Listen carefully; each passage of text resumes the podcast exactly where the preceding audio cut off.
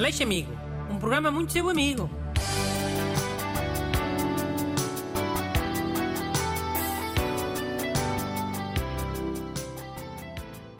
Bom dia, bem-vindo ao seu Correio da Amizade.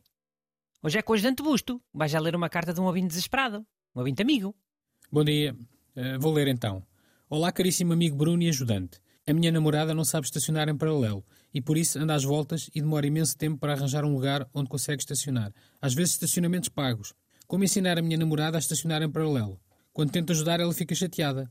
Muito obrigado e cumprimentos do Marcos, um fã muito amigo. Ora, está um mail que o Renato nunca traria para aqui. Uma carta cheia de estereótipos machistas. Ai, não sabe estacionar? Porquê? Porque é mulher?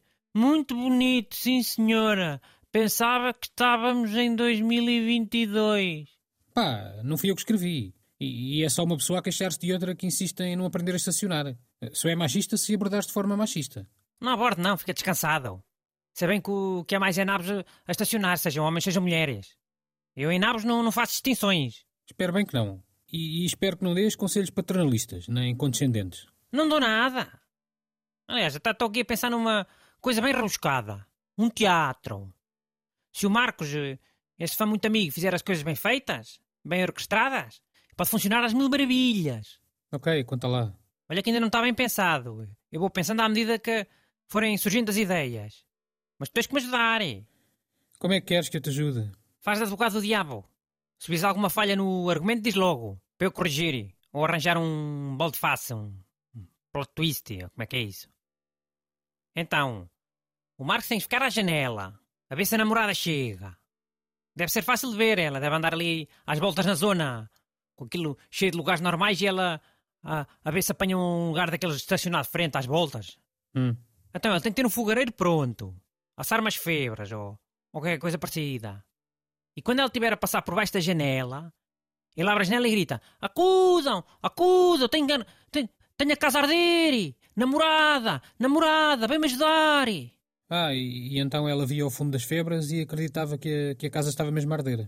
Pois. E por isso é que tem que ser febras, né? Se forem sardinhas, fica um cheiro muito mais forte. E a namorada pava logo. Então ela entrava em pânico e estacionava, num desses lugares normais. Sim, ganhava essa capacidade. É tipo aquelas pessoas que ficam com mais força quando vêm os filhos em perigo, sabes? Nunca viste? Mas a história tem que ser mesmo credível, né? Para isso acontecer. Não vai ser fácil. Não vai ser fácil porque essa história é péssima. Então e os vizinhos? Não faziam nada? Acudiam muito antes dela conseguir chegar a casa. Quer estacionar-se logo, quer não. Não, sabes porquê? Porque o Marcos avisava aos vizinhos primeiro. Estava tudo combinado com eles. Eles ficavam só a olhar e a rir-se. Mas tinha que se rir a disfarçar, né? Também para a namorada do Marcos não te pare. Ok, a a melhor maneira de uma pessoa que não sabe estacionar aprender a estacionar é entrar em pânico. Faz sentido. Não tem nada o efeito adverso. Boa, boa. Então, mas o quê? Achavas que ela deixava o carro no meio da estrada? Com os quatro piscas? Com a casa a arder? Podes ter a certeza que sim. Mais depressa deixava o carro parado na estrada do que o estacionava num lugar difícil. Então e se houvesse um carro atrás dela, a apitar? Bruno, ela acha que a casa está a arder. Uma emergência. Achas que não vai dizer a essa pessoa para esperar? Não, mas essa pessoa hum, também está também tá com pressa porque também tem a casa a arder.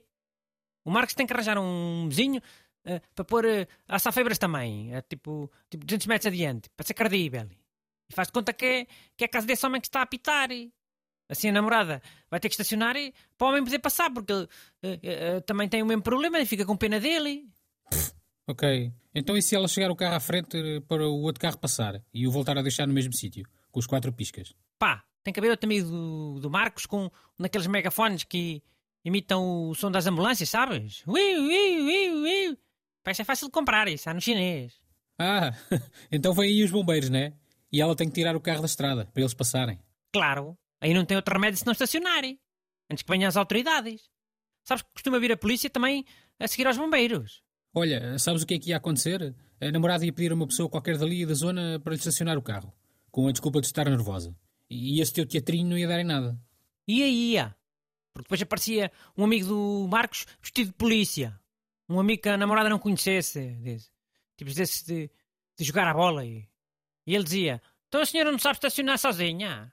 Olha que eu tiro-lhe a carta. Foi o que eu te disse. Eh, Basta dizer que está nervosa. É uma desculpa bem credível, dada a situação. Mas o polícia obriga. Vai dizer: Se não estacionar sozinha agora, tiro-lhe a carta. E pronto. Ela, no meio de tanto trauma, ela consegue estacionar. Trauma separado. Isto é como aquele medo das cobras e das aranhas. Uma pessoa tem que pôr o, o dedo em cima de uma cobra ou de uma aranha e pronto, passa o trauma. É a mesma coisa. Ah, e achas que ela não fica chateada no fim, quando descobri que foi tudo uma encenação? Ainda acaba, mas é com o Marcos, a dizer que ele foi infantil e, um parvo. Não. Porque ele, no fim, pede a namorada em casamento. E diz que aquilo foi tudo uma, uma encenação por causa disso, para tornar a coisa mais grandiosa. Acho que ela ia ficar chateada. Achar que foi infantil ou uma coisa de garoto. Passei a achar que foi super romântico. Mandem as vossas perguntas para brunaleixo.rtp.pt Aleixo Amigo. Um programa muito seu amigo.